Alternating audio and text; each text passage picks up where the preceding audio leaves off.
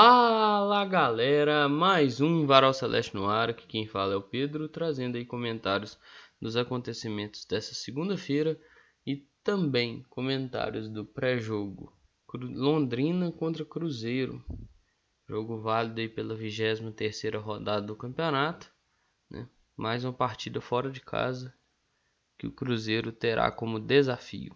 Bom, Shai foi reavaliado aí, né, no fim lá dos vídeos dos, dos bastidores contra o Tom Benz. Quem assistiu conseguiu observar isso. Ele estava sentindo uma dor, ele relatou isso. E foi reavaliado. Parece que não vai ser grande problema, não. Ele não vai poder ser utilizado. Mas daqui a pouco passa a lista de relacionados e tá nela. Mas assim, acho que não. Não sei se titular. Mas vai poder ser utilizado né?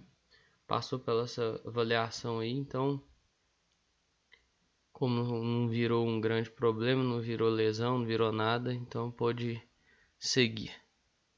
Bom, Cruzeiro vai fazendo aí uma, uma boa temporada dentro do campo e fora do campo, né? Ronaldo que chegou lá em dezembro, né? Mudou muita coisa, mudou muito, muito, muito pensamento da gestão, né? É, gestão tinha um pensamento, a gestão anterior, né? De jogadores mais experientes, time mais, digamos, tarimbado, né? Para jogar essa Série B, uma folha mais robusta, né? 5 milhões, eu acho, de salário.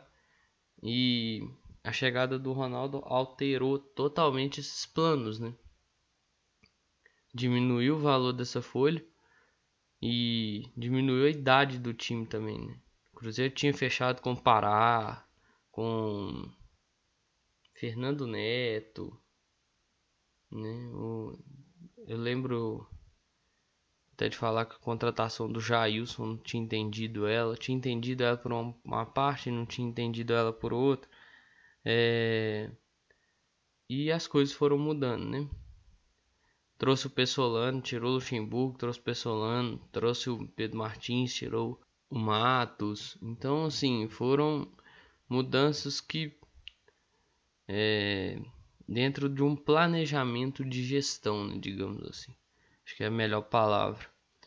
Então, claro, algumas manutenções, algumas contratações que não deram certo. Eu vou até deixar linkado aqui uma matéria do GE que traz uma lista dessas contratações caras que já foram embora, por exemplo, o Gabriel Dias, o Maicon que tinha fechado com outra gestão e foi embora. É... Jogadores que não conseguiram desempenhar, né? Vagninho, por exemplo, criou sua expectativa e não, não foi tão bem. Alguns que não desempenharam por lesão, e aí chegou na outra gestão também, que foi o João Paulo. Então, sim, o Jajá, que chegou nessa gestão do Ronaldo, e não conseguiu desempenhar mais por lesão, né? Tava desempenhando bem, mas foi obrigado a dar uma pausa por questão de, de lesão.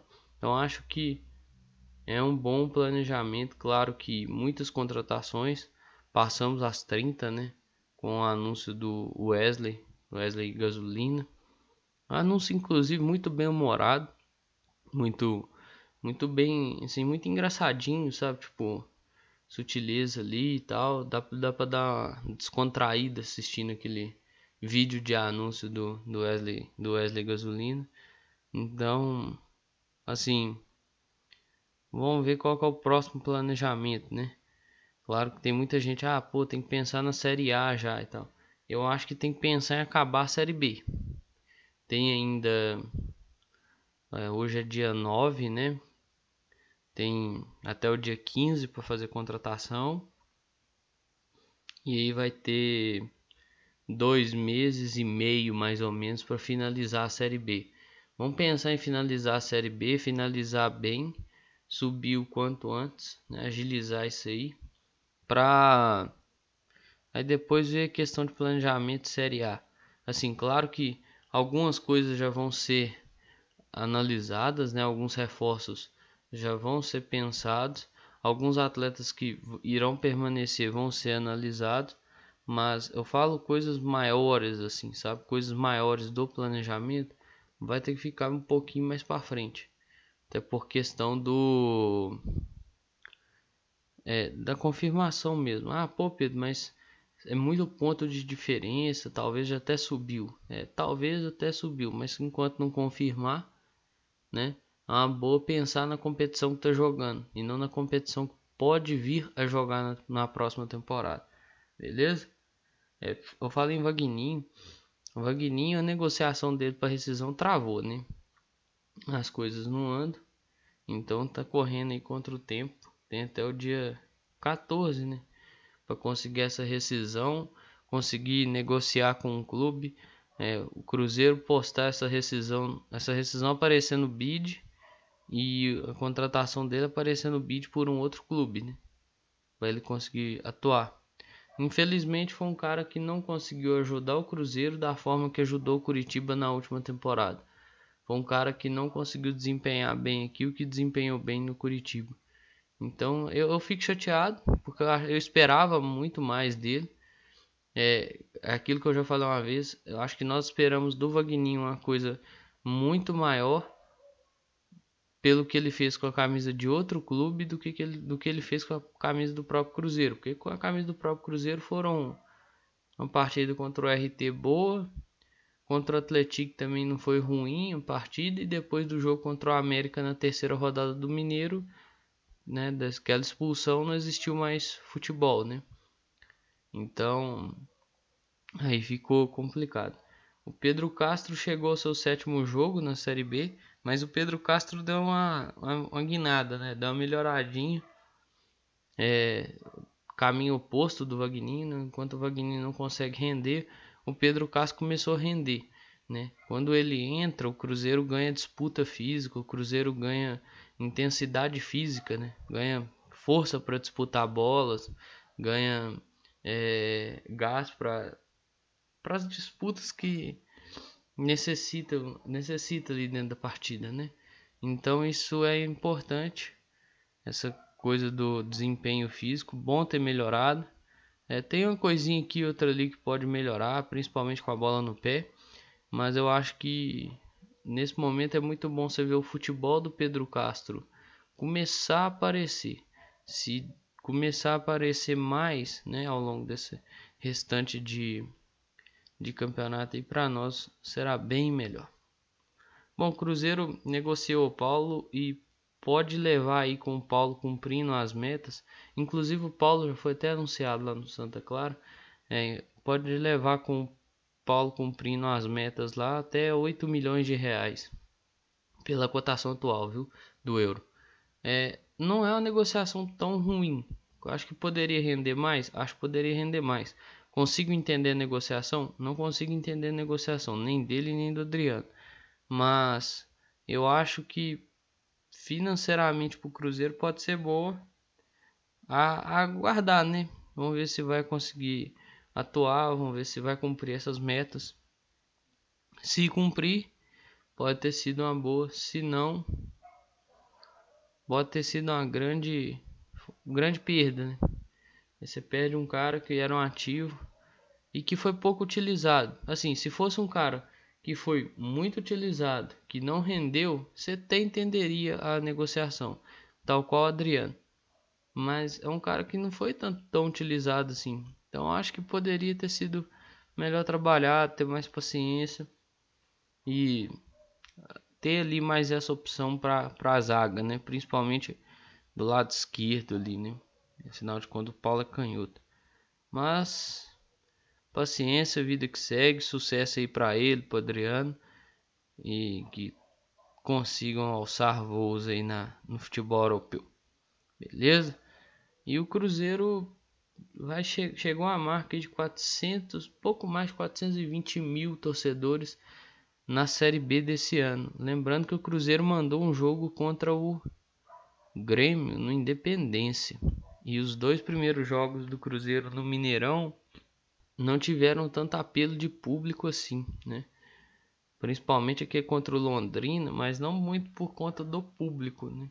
Não muito, era na época até por conta do clube mesmo. Eu lembro que eu vou pegar aqui o, o episódio que eu fiz contra o Londrina, pré-jogo que eu fiz contra o Londrina, eu critiquei bastante o preço dos ingressos à época.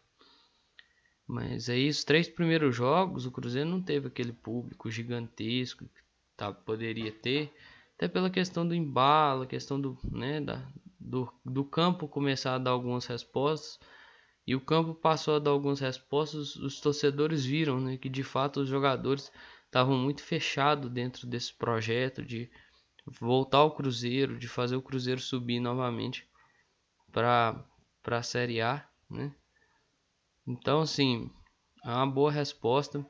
Mais de 400 mil torcedores aí, 400, um pouco mais de 420. Eu vou até linkar a matéria aqui, se eu não me engano, ela é do Super Sports. Então, eu acho que é interessante, é, é, é disparado assim, algo gigantesco. Se eu não me engano, é uma das melhores médicas, médias médicas. Meu Deus. É uma das melhores médias de público do país, né? Ficando atrás, eu acho que só do Flamengo. Que a média de público dos caras também é absurda. Mas é, é assim, muito bom. Gratificante, né, velho? Ainda mais para quem. Pra uma galera aí que vivia falando que se caísse o torcedor abandonava, né? Essa é a primeira edição da Série B de fato que o torcedor do Cruzeiro tá podendo apoiar mais, digamos, livremente, né? Então, acho que tá a prova aí, né? Tá aí a resposta. Acho que não precisa debater isso com mais ninguém. É assunto fechado. Bom, falando agora do pré-jogo, Cruzeiro, Londrina Cruzeiro, passar aqui a lista de relacionados, né? Cruzeiro aí com, se eu não me engano, relacionou 21 atletas. Vamos ver o que, que vai aparecer dessa vez aí no time titular, né? Tem ausências aí que são sentidas, claro, né? Que o time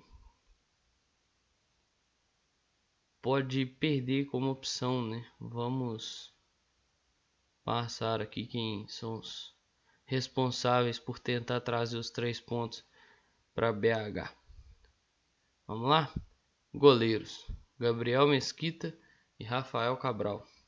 Defesa: Eduardo Brock, Lucas Oliveira, Luiz Felipe, Matheus Bidu, Rômulo, Wagner e Zé Ivaldo.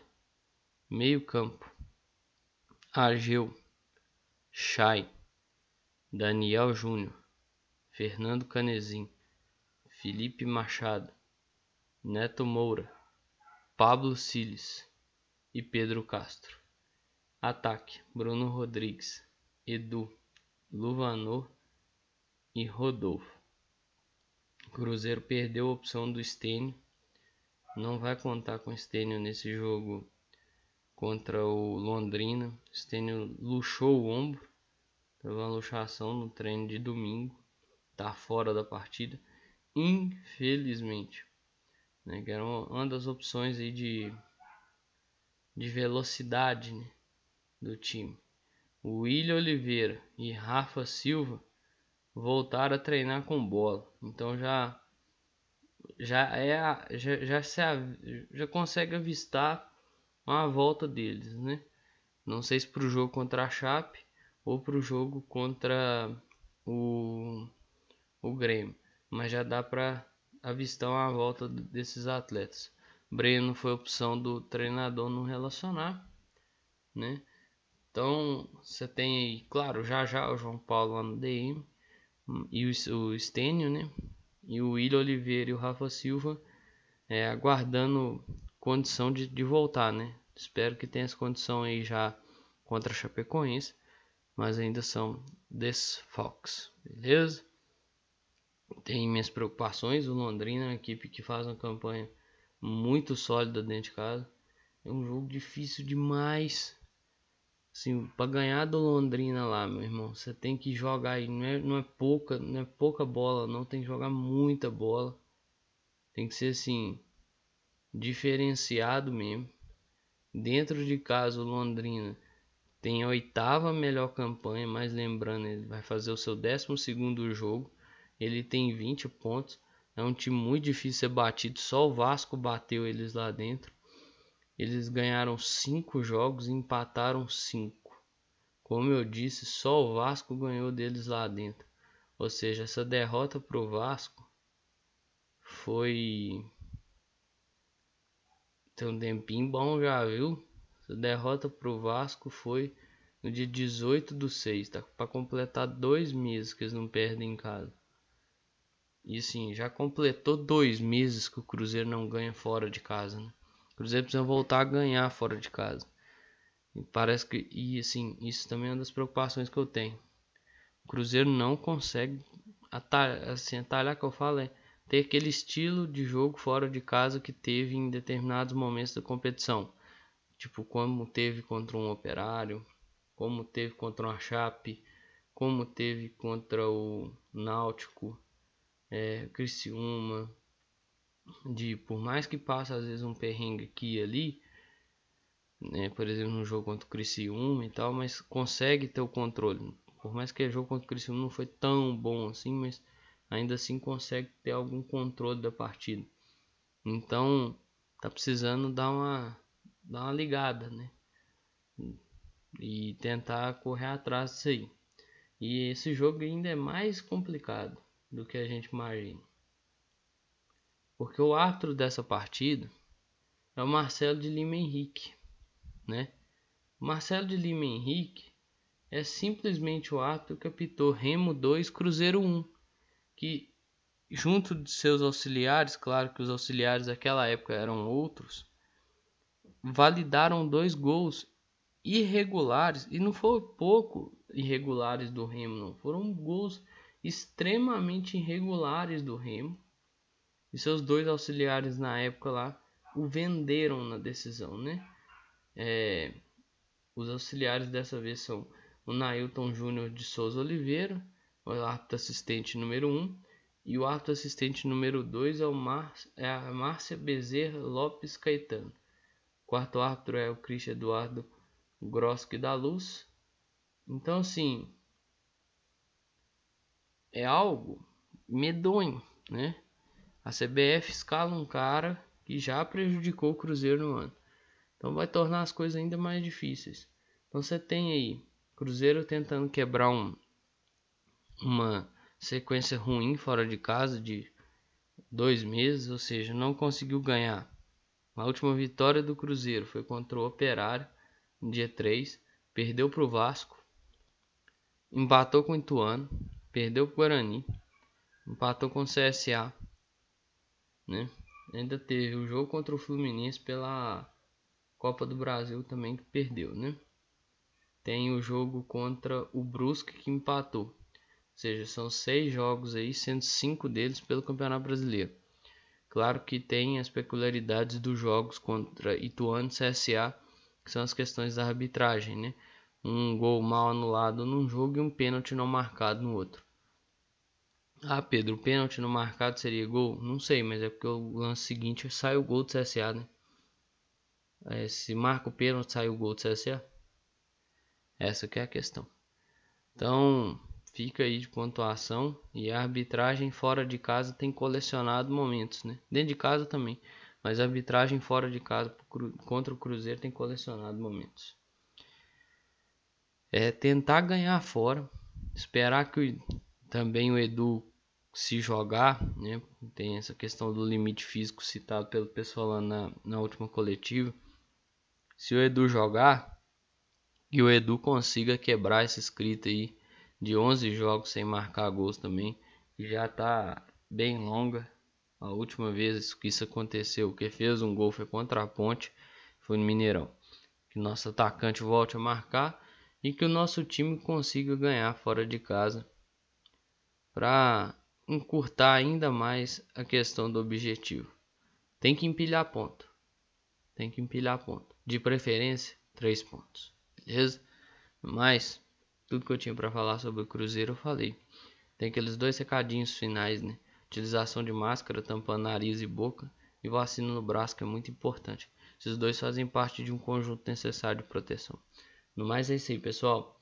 Um grande abraço a todas e todos. Eu espero que vocês fiquem bem. Se cuidem.